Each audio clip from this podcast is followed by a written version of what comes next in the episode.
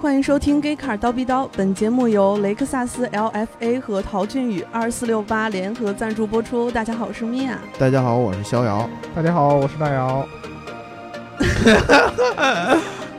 我发现其实最近几期我们好像失去了去年的默契。呃，对对，这个过完年以后吧，大家都比较尬。不不对，我们聊节目之前聊的还挺开心的呢。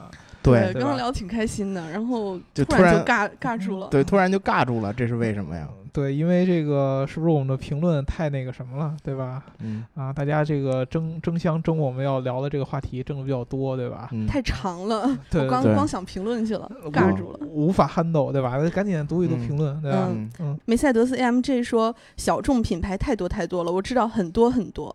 呃，Noble 也叫贵族，视觉、威斯曼、TVR、阿斯卡利、摩根、Zenvo、莱肯、公 Part、梅尔库斯，还有（括号）我亲眼见过实车，然后嗯。宝菲利嗯（括号）亲眼见过实车，嗯。然后光港（括号）亲眼见过大蛇、加路和女王、KTM 和 Donkavert，嗯。嗯。呃，第八 GTO。嗯。特拉蒙塔纳嗯（括号亲眼见过实车），嗯。嗯像宝马的阿尔宾纳 AC 这些，还有呃泰卡特、赛麟、嗯。StarTech、RUF，我认为这些算改装品牌，不算正统车企，嗯毕竟他们都是以改装为主。对改装公司和小众品牌，我是分得很清，两个领域的东西。嗯对对对，这个我觉得他的评论其实可以就概括成一句话啊，哥见过很多嗯你们这辈子都见不着的车对（括号括号里的最重我。见过的你们没见过的才是真正的小众品牌，对？对对对对，我见过的你们也见过了，这不是小众品牌；我见过的你们没见过的才是小众品牌。对，对你竟然 diss 金主啊！我没 diss 金主啊，这是帮金主提升到一个新的一个高度。以后我们金主梅赛德斯 AMG 不再给打赏了怎么办？不会的，不会的，不会的，我这种大家开开玩笑嘛，对吧？嗯都这么熟了，对，嗯嗯，然后陶俊宇二四六八说：“各位大老师，要多少你们才可以给我讲讲车的那些事儿啊？想听一下铃木的，不知道你们会不会觉得这车太便宜了？”嗯，他说：“你们不想动动你们的金口啊这个金口谈不上啊。我对对，们我我们我们仨人这个嘴里边还是没有金牙的吧？你们？”有吗？没有，没有，没有。没有吧？我这嗯个镶的只有一个破金属的，对吧？嗯因为这个后槽牙本来也看不见，对吧？镶这个其他颜色的，或者镶那个跟那个这个这个本牙本色比较相近那种烤瓷的，也也不不是让你镶个最便宜的。所以说我们进口谈不上，对吧？嗯这个嗯铃木铃木我们确实之前从来没有聊过。对，呃，铃木是有很多有意思的车的，从那个 K car 那种开始，对吧？然后的奥拓，呃，对对对到我们的小车奥拓，然后到什嗯么还有摩托，对吧？对，啊，各种各样有意思的东西，我们是可以聊一聊的，对吧？嗯之前之前是他他给我们留过其他的话题吗？我没有，好，对啊，好像没有看到，我们是很亲切的，对吧？对这个只要是这个价格合适，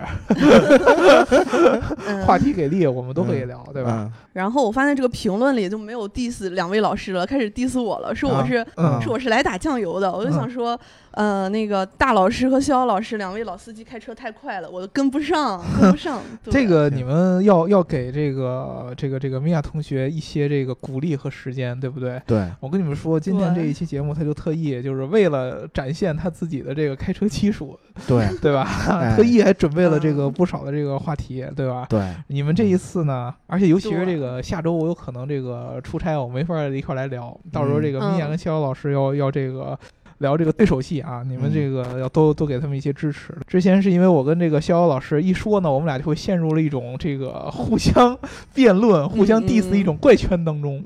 对吧？嗯这个由于米娅怕可能是怕这个滋自己一脸血，嗯，对，对，就就就就不愿意参加进来。但是以后就不一样了，对吧？对，嗯，对，就嗯当成一个什么叫养成游戏女主播养成记来看的。好 好好。默好，默的看我们俩装逼，对，哎，对 对对，心里面看的两个死直男，哎，对，所所以这个所有的小伙伴们应该给我们米娅老师更多的支持，包括更多的打赏啊。接受接受批评，虚心接受。嗯嗯，然后我们这期要聊的呢，还是跟延续上期的话题，是小嗯。众品牌的跑车。哎，嗯。对，上期我们聊的是 Noble 和阿波罗嗯。太阳神，对，嗯。然后我们这期要聊些什么呢？这期先请大老师开始他的表演。对这个，我我们发现啊，这个自打我们聊了这个小众品牌之后呢，这个反响还是挺热烈的，对吧？对对，啊，这个评论当中有很多人都开始说这个自己对小众品牌的一些想法，而且给我们嗯列了很多，尤其是刚才这个梅赛德斯 AMG，对吧？对给我们列了很多很多的这个小众品牌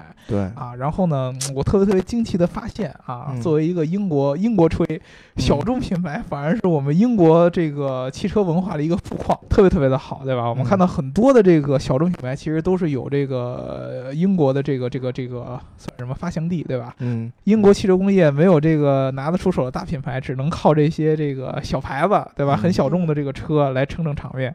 所以说呢，今天我这个还是在二位老师面前献丑，对吧？还是跟嗯大家介绍一下一个一共品牌，就是这个摩根，对吧？啊这个是那个摩根史丹利、摩根大通吗？哎呀，你看这个咱们中国人就是非常非常非常的拜金的，嗯，对吧？嗯啊，你个一提这个摩根，想到的就是银行；一嗯提到银行，想到就是投行；投行里边又想到了挣钱挣的特别多，嗯，对吧？嗯都是这些这个沉沉沉泥的烂谷子，对吧？这个嗯东西是不对的，啊，这个你去这个网上去搜去摩根出来的话，除了我们想到的这些投行，摩根斯坦利、摩根大通，还会有嗯一个叫摩根汽车，啊，哦这个是我今天要聊的这个核心，对吧？嗯这个品牌很厉害，你别看它是一个小众品牌，你们可能都没听说过，但是嗯它是正儿八经的百年老店。哦，对吧就一百年了，还只做小众品 牌成，立一九零九年，哎，这个啊很厉害的，对不对？你想想，现在有百年老店的，除了是汽汽车的大巨头，嗯要不然就是被汽车巨头收了的，属于汽车巨头一部分的品牌，对吧？啊对，啊，基本就是这样的。嗯摩根不一样，摩根第一个它是一个百年的一个小品牌，第二个它是英国现在可能硕果仅存的，还由当时的创始家族所全资拥有的一个独立汽车公司。嗯哎，这个太不容易了。啊，这个很了不得啊！其实很多很多的我们知道的这些豪豪车、超跑这样的品牌啊，他们虽然说也是有百年的历史，但是在可能在其中的三十年、五十年没过的时候，嗯就已经是濒临破产，或者说这个呃这个怎么说呢？呃，被其他人购买了不知道多少回了啊，对这个一手了多少多少次了。但是摩根不一样。嗯啊，摩根从一九零九年嗯到今天，一直是由这个摩根家族，就是他们创始的这个家族嗯，啊，这个全资拥有的一个公司，到嗯现在还是在这个呃英格兰的一个这个这个叫什么呢？五省郡啊，那个啊那个那个那那个词你不好拼，特别特别不好不好念，对吧？？呃，叫什么 Worcestershire，就是一个。英格兰中南部的一个小郡啊，嗯他们的那个首府有一个教堂，特别特别好看，对吧？嗯他们在这个这个郡的这个乡下有一个嗯小的一个工厂、嗯啊，一直在那儿造他们这个特别特别特别复古的这个车，对吧？他们的车呢有什么样的特点？就是从这个摩根家族创立开始。他们就一直秉承着这个最传统的这样的一个造车方式，这样的方式跟今天所有的你看到的这些老的这个呃这个汽车品牌，现在都开始什么推陈出新呐、走科技化、电子化都不一样。他们到了今天一百多年之后，还是在坚持着上个世纪二三十年代的那种造车造车理念、造车方式，只不过是在发动机上可能是这个更换了几代而已，还是用着那个最老的那样的造车方式。嗯他们的这个最大的这个亮点呢，就在于汽车的设计和这个汽车车身的用料特别特别特别不一样。设计上，你在大街上一看，摩根的车就是一个老爷车。你们俩可能都看过这个图片，对我百度了一下，然后出来世界上哪个车最丑，嗯然后答案就 是摩根。啊，原来是这样啊！你觉得丑吗？嗯，还行，其实还还行没有很丑，挺有特色的。啊，嗯逍遥老师觉得呢？呃，我哎实话实说，不好说。我实话实说啊啊，我实话实说，我觉得这个就是太复古，啊，太复古。嗯确实是太复古了。对，这个车简直就跟汽车刚刚开始兴起的那段时间的那些车一样，哎，对。很，像之前像什么奔驰啊，或者是奥迪啊出过的那些敞篷版的跑车。嗯。然后它的那个是座舱是那种开放式的，嗯。然后前面一大长鼻子，嗯。然后底盘很低矮的那种嗯。感觉，嗯然后轮胎也不够宽，嗯，对，嗯。就是这种感觉。确实啊，这个摩根这个车呀，呃，现在你看到的百度上搜出来的这个车，基本上就是摩根现阶段现阶段啊，嗯在这个对外生产的这样的一个车型啊，并不是说它以前的什么老款车型，然后到现在的一个改装，不是，就是它现在造出来的新车就那个样子，对吧？？为什么这样呢？因为这个他们特别符合这个小众品牌的一个定位，就是我要造车呢，就要造这个其他地方看不到的、买不着的这样的车型，得有自己的这独一份儿。所以说呢，他们这个家族一直就按照他们从这个一九三几年开始，刚开始做四轮车的时候那个逻辑开始造车，怎么个造法？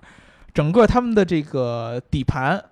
都是延续着那个上个世纪三四十年代的那个底盘的那个构造，中间只经过很小的这样的改款，跟什么大众那样的隔几年就一个大的一个平台的一个迭代什么的不一样，就一直就是这样的一个底盘。这个底盘是这个铝制的，现在，然后呢，他们在这个铝制的底盘上面去装上来自于其他供应商的这个发动机，比如说现在这个摩根现款的这个 Aero 八。或者是上一款的 Aero Max 用的这个就是宝马的发动机，四点八升的自然吸气的这个发动机啊，三百六十七马力啊，装上这个发动机之后，再来装上变速箱，然后它整个的车身的架子，这个特别有意思，用的是木头来做的，木头，用的是木头，这个你在现在的这个造车理念当中是很难想象的。现在大家一般想的这个大众的这个材料呢，都是这个钢。铝钢，然后呢，车身轻量化的就是铝，然后碳纤维，对吧？还有用比如说这个玻璃纤维这样的，包括这样的一些其他的这种比较稀有的这样的一个材料来做的，但是很少还有这种用木头的。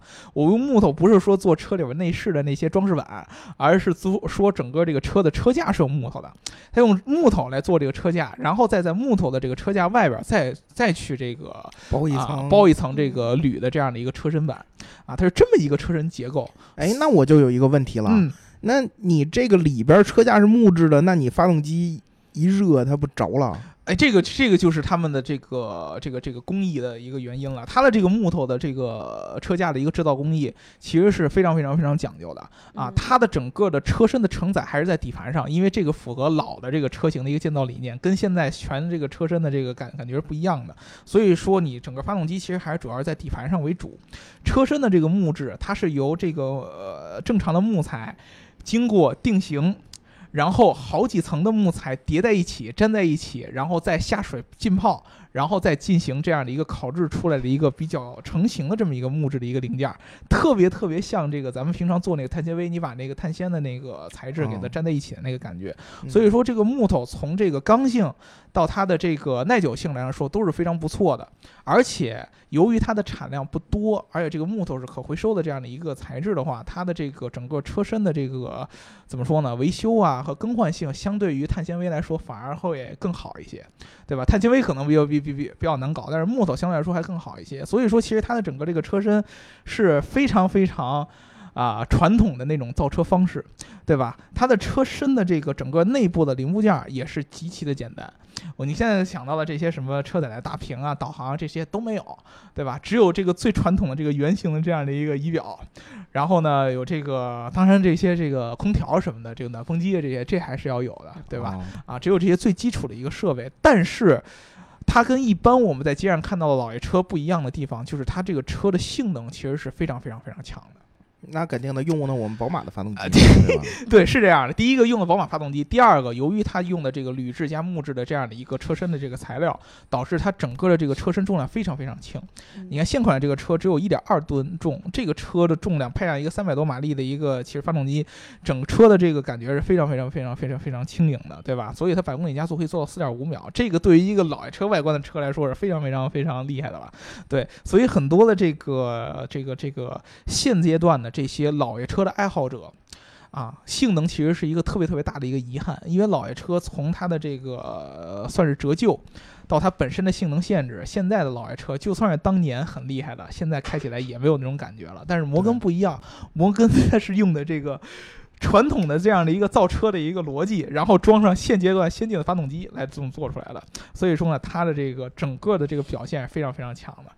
包括其实特别著名的这个摩根的车的粉丝啊，比如说这个英国的这个憨豆先生罗文阿特金森，罗文阿特金森啊，哎，对，大家如果不知道的话，罗文阿特金森是这个，虽然说你在这个电影里边和电视剧里边看到他是一个智障的一个样子，但是其实呢，这老爷子平常在生活当中，第一个才华横溢，这个学历特别特别高，对对吧？他是剑桥还是牛津毕业的？我记得应该是牛啊津毕业的吧？学历特别高学历特别高啊，学学学过表演，也学过心理，反正他的这个他好像一开始主专业学的还是一个工科，啊，对对对，还学后来转的表演呃对，还转转的表演，对吧？然后呢，他在这个汽车上特别特别厉害，对他啊当年有一款这个迈凯伦的 F 一，对撞完之后还卖八百万英镑。对，而且他自己不是说像那种一般的演员，我只是就是有钱，我喜欢车，他是一个这个算是一个业余当中非常专业的一个赛车手，赛车手，对对他人正儿八经开车很厉害了。他以前在那个 Top Gear 的这个名人驾驶廉廉价车里边，他排第一位。对，排第一位生赢家啊！而且他整个的这个开车时候的风格，跟你看到这个汉道电影里边那种那个，对，就是完全不一样摇摇晃晃的那种开车方式完全不一样完全不。一样。对，对所以说他是摩根的这个粉丝之一。然后呢，这个英国还有就是 Top Gear 的主持人这个鼹鼠 Richard Hammond 也是摩根的这个粉丝之一。哎，按我感觉，Richard Hammond 应该是美系跑车的这个粉丝啊。哎，这个其实也是一点啊，美国是摩根特别特别特别重要的一个市场。之对，之前一直是摩根最大的一个市场，后来美国是因为这个排放和这个这个油价的问题，才摩根的这个在美国的市值才开始这个削减。其实美国也有很多摩根的这个忠实粉丝，比如说那个 Jay Leno，啊，对吧？嗯那个老爷子，他是整个这种复古车型的粉丝。对对对对对，所以说呢，其实这个摩根的这个狂热粉丝在全世界是非常非常多的，也就是这些特别特别明显的这些这个用户，才支撑摩根呢这样的一个小公司能走这么多年，对吧？其实他们整个的这个工厂，这个特别特别的开放。跟现在的这个一般大车厂的这种，尤其是做这种跑车的啊，那个特别封闭的，然后呢特别一丝不苟的那种机械化、自动化、高科技化的那种生产线是不一样的。你作为一个这个车迷，如果你想去摩根的那个工厂参观，是可以直接去这个预定的。它有这个专门的这个工工厂参观的这样的一个这个导览的这么一个算是什么呢？指导。对吧？然后呢，你去它的这个这个这个接待处，就是一个摩根最早的一个工厂。然后呢，你会看到一个小的一个博物馆，里边有着摩根这几年来的这个车型，对吧？基本上这个样都没怎么变。嗯，对吧？然后呢，你就通过这个接待室，你往后就全都是摩根的这个车间，所有的摩根大概有不到二百个人的这样的一个团队，都是从这个品牌刚开始建立的时候那一代人代代往下传的，从爷爷传到爸爸，对，嗯爸爸再传到孙子。除了这个领导层的家族之外，然后往下的这些工匠也都是一代一代往下传的。世袭制，基本上就特别像那个，就有点像你知道那个欧洲好多那种什么做鞋、做帽子，子啊、做雨伞那种工匠那种家族企业嗯特别特别像，就是一直一直往下传的，整个团队都是一直一直往下传的，而且都基本上也都当地那一片的人。嗯，对吧？所以说这一点是非常非常非常不容易的啊！大家这个有兴趣可以可以看一看摩根的这个车啊，这个摩根的车就是要不然你就特别喜欢，要不然你就特别特别不喜欢，对吧？我还是对这个复古的东西是比较感兴趣的，所以摩根这个车呢看起来还挺有意思。呃，而且他们比较有意思的是，就是他们刚开始在这个坐四轮车之前，他们是坐三轮车。这个三轮车好玩，这个三轮车不是我们经常大家提英国的三轮车，有想过那个在 Top Gear 里经常翻的那个罗宾？罗宾，对，那个罗宾那个车是前面是一个轮，后边两个轮。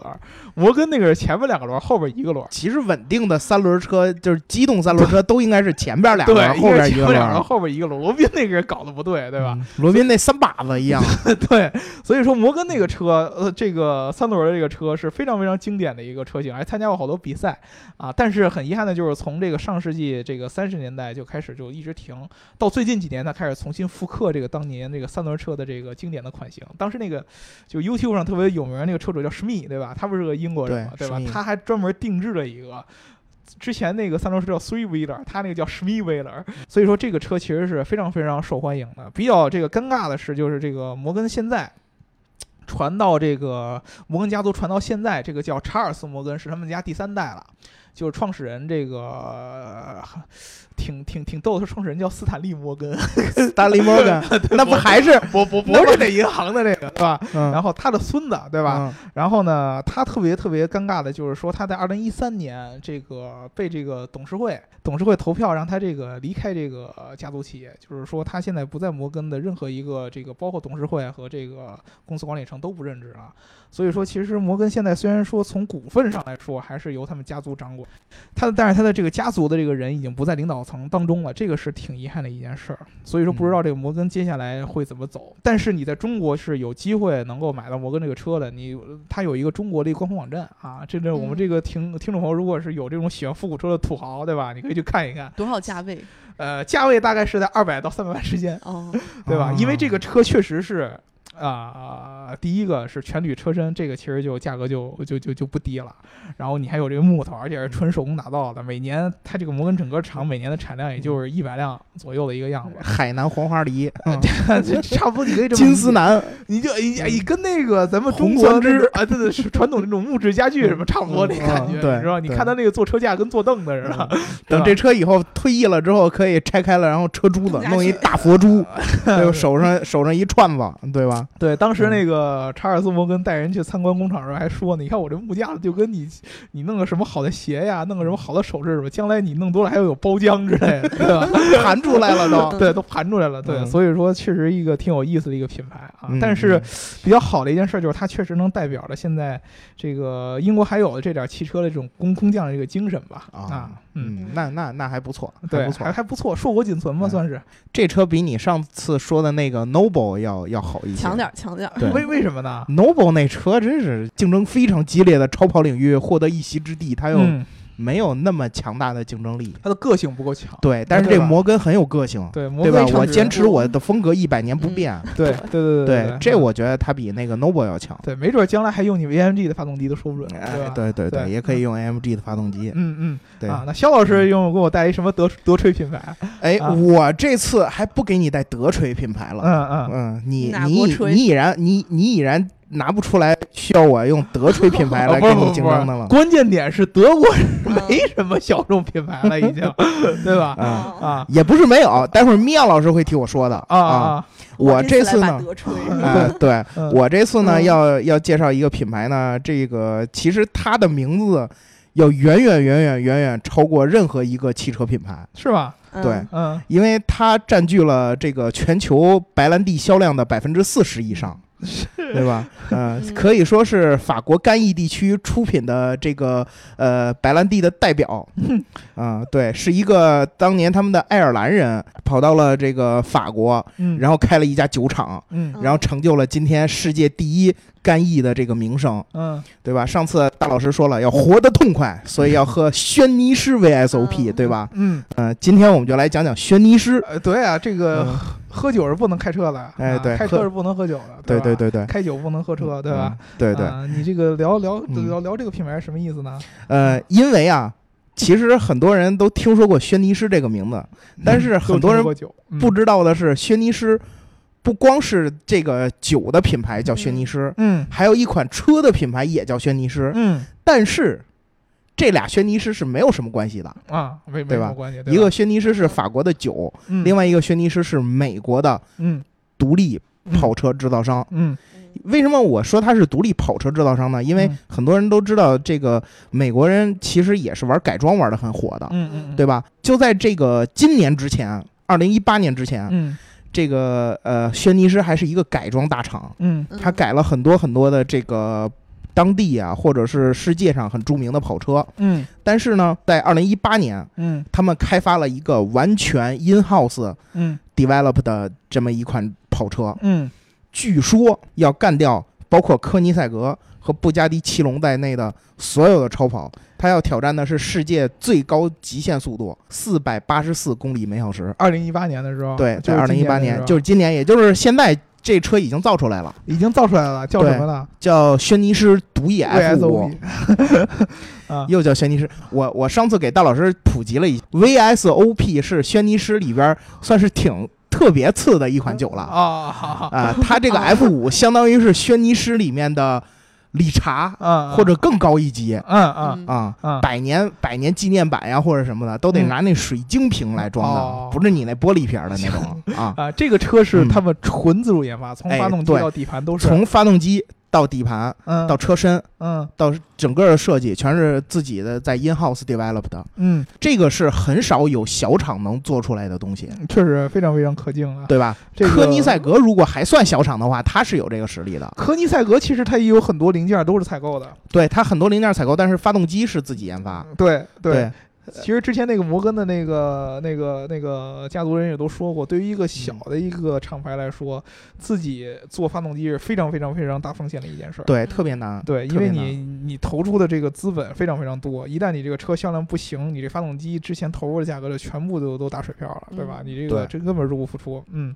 对，在说这个 F 五之前啊，我先说一款它在二零一三年出的一款车，嗯叫轩尼诗毒液 GT。嗯，这款车是基于大老师最喜欢的 莲花 爱丽丝打造的嗯。一款车。嗯，但是我告诉你的是，发动机不是你们莲花的原来的车，是吧？不是你们原来的发动机，它用的是对它底盘是，它烟花底盘很很厉害的呀，哎对它底盘是啊，然后它是选择了这个七点零升的。我天哪，通用的发动机。在莲花这个小车的底盘上哎放一个七点零哎，啊！这就是为什么我觉得这个轩尼诗这个品牌实在是太硬了。哎，你知道米娅这嗯是一种什么感觉吗？这就是嗯抖森那个身板儿啊上面加一个那个那个什么，那那那范迪塞尔那个大大肩膀，知道吗？或者抖森那小身板带一范迪塞尔那大脑袋，我的对吧？就那种感觉。哎，大 头对儿子，嗯，有点这个。其实他嘴里边还是充满了对美国人的讽刺的啊，不是我，我有什么讽刺？但是呢，我跟你说你说，可以觉得是他的脑袋不好，也可以觉得是抖森的身子不好，嗯对吧？这都可以自己。但是呢，我跟你说，这辆车啊，太不一般了。嗯这辆车是当时二零一三年吉尼斯世界纪录嗯，地表最快的哇，这么厉害的跑车。嗯，确实啊这个排量很很惊人啊。这个它的极速在当时就已经可以达到了四百二十七点四公里每小时。四百二十七点，就相当于四百三十公里每小时。哎，，对，你想想四百三十公里每小时，嗯，这个高铁，这个对 高铁咱们就说科尼赛格和威龙其实也有实力能达到这个。嗯但是说实话啊，你让一个改装厂能做成这样，我觉得真的很厉害。嗯，改装厂对吧？嗯它其实很多的，你就算改装厂跟一些的这个小众品牌都都是这种独立的，没有大金主的，它的研发能力啊是不如自己能造出车来的这种这种厂的。啊，这个是有可能，对对吧这个有可能。但是它作为一开始作为一个改装厂，它能做出这样的车，嗯，我觉得实在是太硬了。嗯嗯嗯然后这辆车，咱们上一期不都说，呃，你的 Noble 啊，或者我说的阿波罗太阳神都是什么五百多匹、六百多匹、七百多匹马力吗？嗯，呃，它这车是最最最最最最最基本的，也有一千匹马力跟威对吧差不多对标啊对吧。？然后，然后，然后它还有一个这个世界纪录版，嗯世界纪录版是一千是一千两百四十四匹马力。嗯然后或者说翻译成它这个 HP 和 PS 是两个这个呃换算单位，反正嗯就是都是在一千两百匹以上吧。嗯，你想想，这是这是一个什么概念？世界前三，这是绝对没问题的。是吧？对你像科尼赛格有一千四，然后之后还有什么一千一的、一千一千出头的，嗯，它这世界前几名是绝对没问题的。地表最强。哎，对，可以说是地表最强了。对，而且这个代表着这个美国汽车的这个改装的这样的一个极致了吧？应该哎算是。对，嗯我觉得它就已经算是相当相当极致了，不光是嗯美国，就是在世界上就已经是相当相当极致了。这个车算是正式对外发售的车型哎，对，它就是对外发售的车型，哦。它在国外售价呢，大约是这个一百二十五万美金。嗯，一百二十五万美金。啊，嗯在国内，呢比我这摩根可贵贵多了啊，在在国内呢，我估计得上千万人民币了，一百，那其实也差不了太多，因为你得进到国内了嘛，嗯，对吧？对，他得，他估计得是上千万，就像就像科尼赛格那种感觉。科尼赛格的那个阿格拉是一个二百一十万欧元的车，嗯到中国就是两千五百万、两千六百万的嗯这种感觉，嗯，所以嗯，价格太价格是有点夸张。他这个车的这个产能怎么样啊？它的车的产能极端低，啊，每年就这么几辆，哎我估计啊。对对，全球限量有十辆，对吧？所以每年所以产两辆，哎对，所所以它这个才叫小众嘛，对，对吧？嗯。然后咱们说到它这个新出的这个纯自己研发的这辆 F 五毒液 F 五、这辆车就更炸裂了。嗯，这辆车计划开发到一千六百匹马力，一千就直接就冲着那个科尼赛格那个 One to One 和那个 Regera 就去了。嗯嗯然后他之前我看了一个这个呃媒体对于这个老板约翰轩尼诗的采访，嗯约翰轩尼诗就说这个他这人一点不装逼啊，他就说我就是冲着科尼赛格去的嗯对吧？就是你你现在，我就想跟你就是较一把劲，啊，对吧？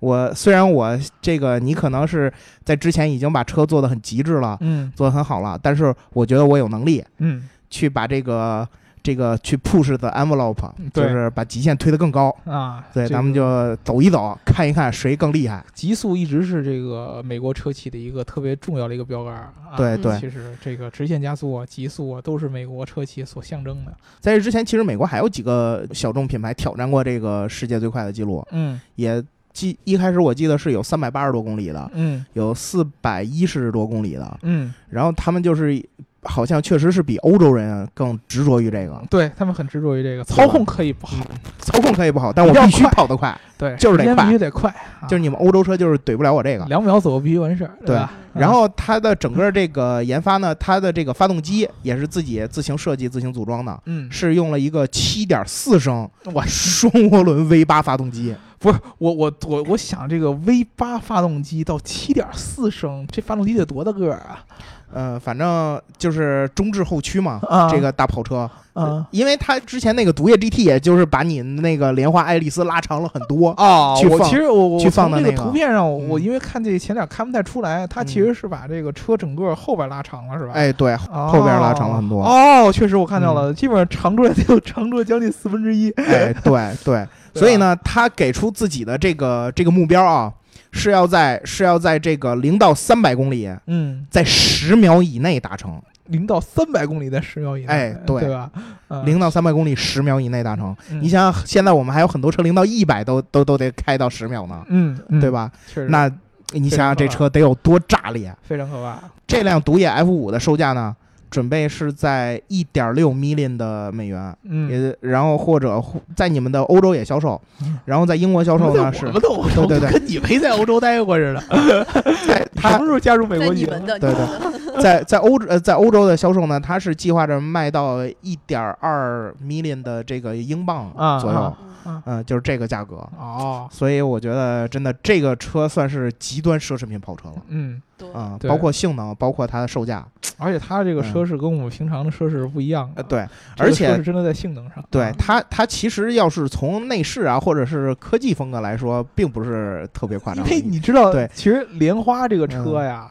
呃，我们之前也聊过，莲花这个车就是典型的看着贵，但是其实这个嗯。车并不贵。对。啊。莲花这个车你在国内其实一百万的这个价格都卖不到的嗯。啊，几十万的事儿，对吧？所以说，其实莲花这个车并不是顶级豪豪车，他拿这个嗯。莲花来改，很多人拿莲花改，包括特斯拉拿拿莲花改，其实也都是因为莲花的底盘的这个调教能力，对吧？，嗯啊，那把这个车改完了以后卖到这个价格，还是挺有勇气的。我突然觉得这个是不是名字带轩尼诗的这人都想活得痛快？啊，我觉得他就是这种快意恩仇的人。是吧？哎，对我就要我就要跟你硬刚，估计正面刚。估计有这个爱尔兰的血统，你呃应该是应该是对吧？因为美嗯国其实有很大一部分都是爱尔兰的哎移民嘛，对我发现这个爱尔兰人确实有有这种战斗民族，哎战斗风，嗯，对吧？确实有战斗风。这个流淌着北欧海盗基因，对对，轩尼诗对 对，其实哎，这嗯跟你挺像的，特别维京，你知道吗？呃是吗？啊，跟你们这个这个，哎，其实科尼塞格也是啊，科尼塞格这个瑞典。科尼塞格就是标准的瑞典海盗嘛，呃对啊，就是这个维京血统，对吧？嗯都但但是他是从我们德国迁过去的。哦，是这样是吧嗯？对什么都得说说你们。行，这个一会儿这个我们聊完了英国，聊完美国，对吧？米娅老师跟我们说一个德国的，哎，对米娅老师可以化身德吹了。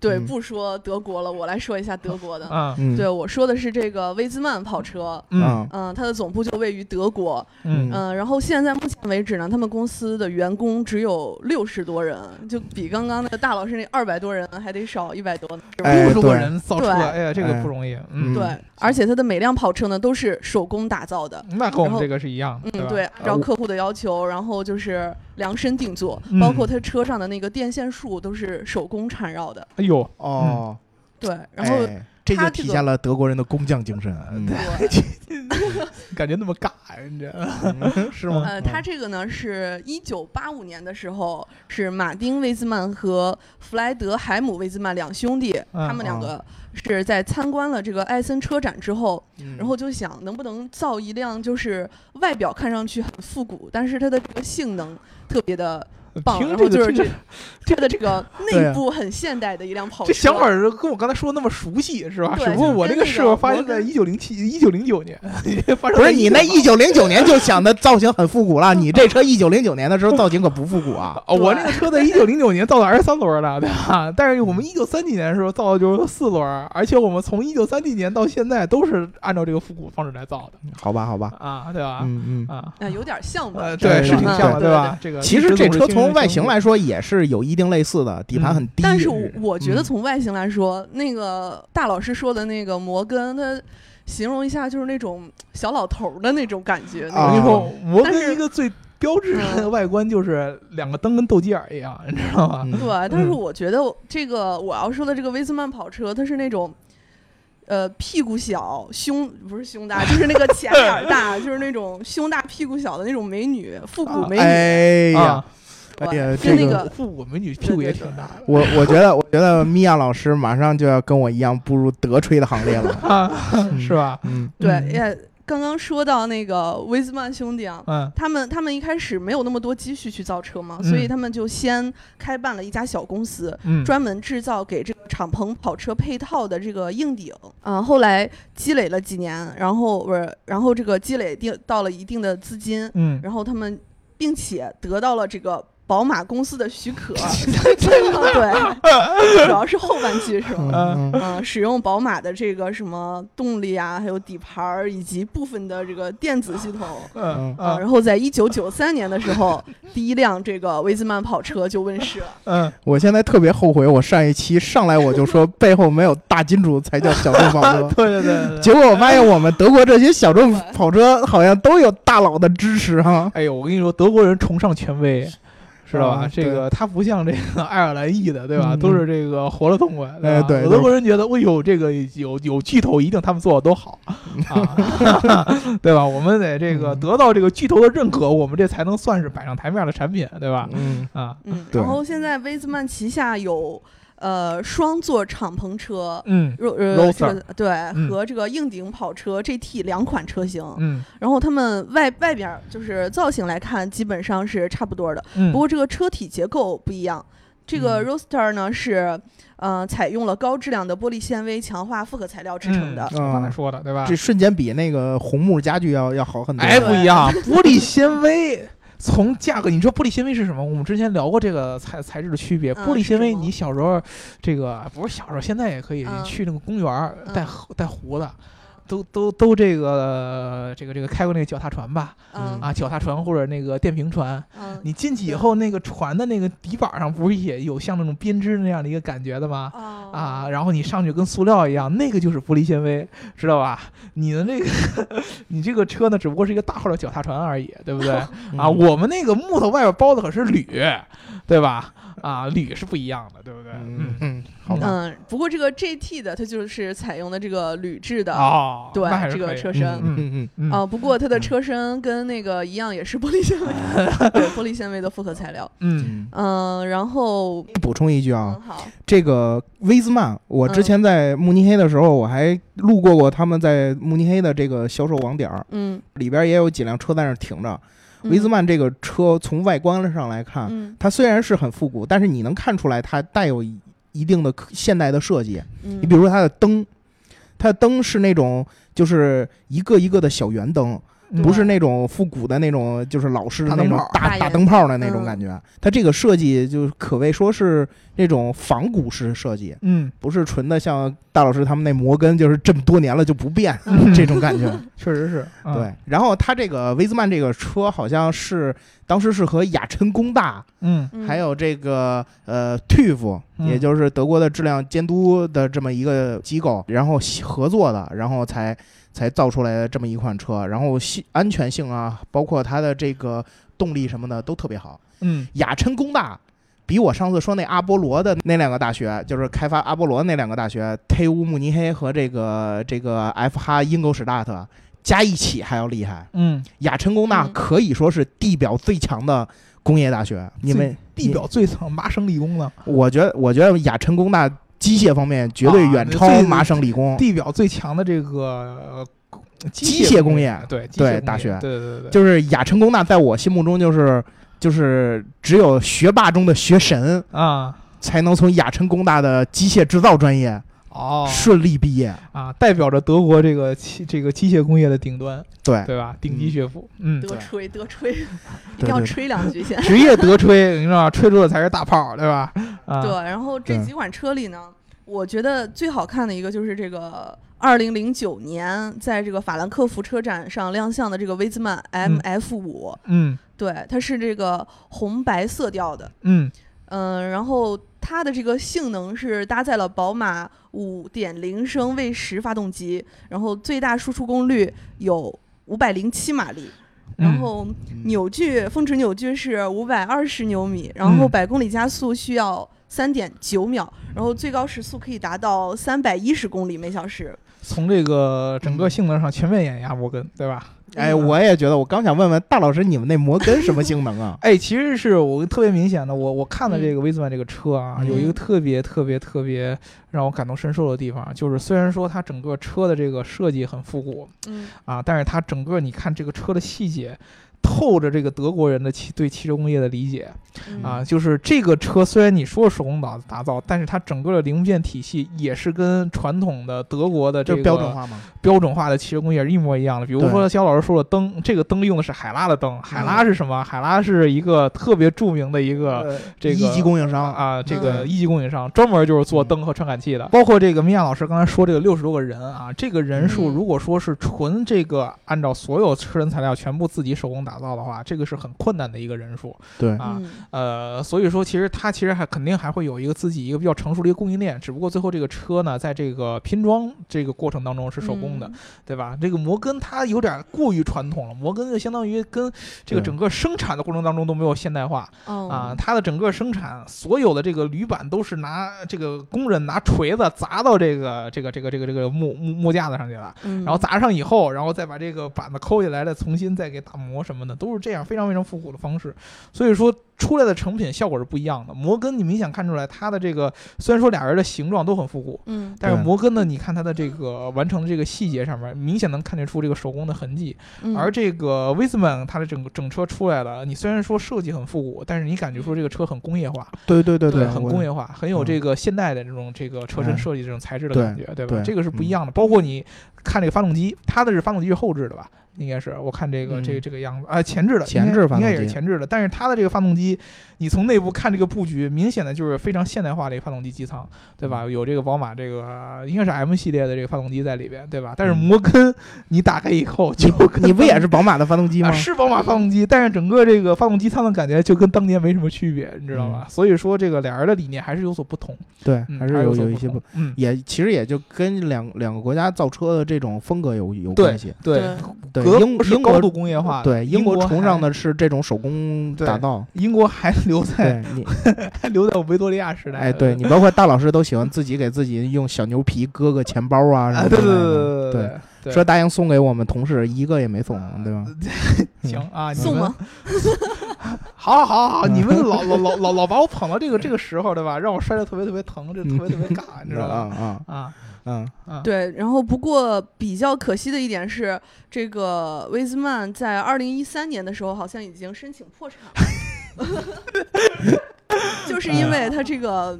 呃，威斯曼兄弟当时离开公司之后，然后这个公司的情况就不太好。被控一下，对吧？对，啊就是这个词儿。对吧？嗯这个嗯宝马的这个爸爸也不好好给钱了，对吧？嗯创始人也不在了，我我没看到他这个米娅老师说宝马爸爸给钱了，他只是宝马爸爸给了东西，啊，我没说他给钱了吧？东谁也西不是拿没说给钱。钱买的啊，对吧？就是给钱感觉不太合适，对吧？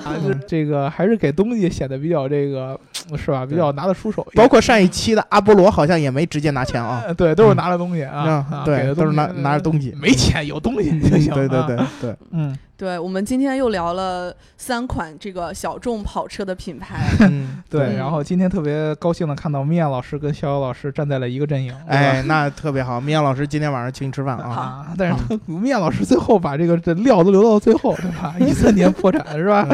这个我还是非常非常欣慰的，很好的取得了平衡。嗯，嗯，欣慰。呃，如果我们听众朋友还有什么想要听的这个小众跑车品牌，嗯，我我们这个坑还要继续是吗？要继续啊，你看，关键是那个 AMG 他一说说了那么一大堆，对吧？你对好歹给我们留个后路。哎对你包括什么全给我么，点出来了，对还有这个，还有铃木的这个事儿，哎对铃木这事儿。啊，对，嗯。行，那我们这期节目就聊到这儿。嗯，然后，嗯，对，点赞、打赏、加评论，点赞、打赏、加评论，点赞、打赏、加评论。对对对对对，我们看我们三个人的这个配合已经越来越默契了，对吧？对啊，而且我们开始这个聊这个小龙车话题，发现这个大家都很感兴趣，所以说如果你们还有什么想听的，对吧？这个把你们的名字改成想要聊的话题，给我们打赏，对吧？嗯我们就会这个听到你的声音了，要不然短点儿。要对要要不然我就会选择性的无视 啊，啊。好吧，好吧，我们今天就聊到这儿，拜拜。嗯，拜拜。拜拜。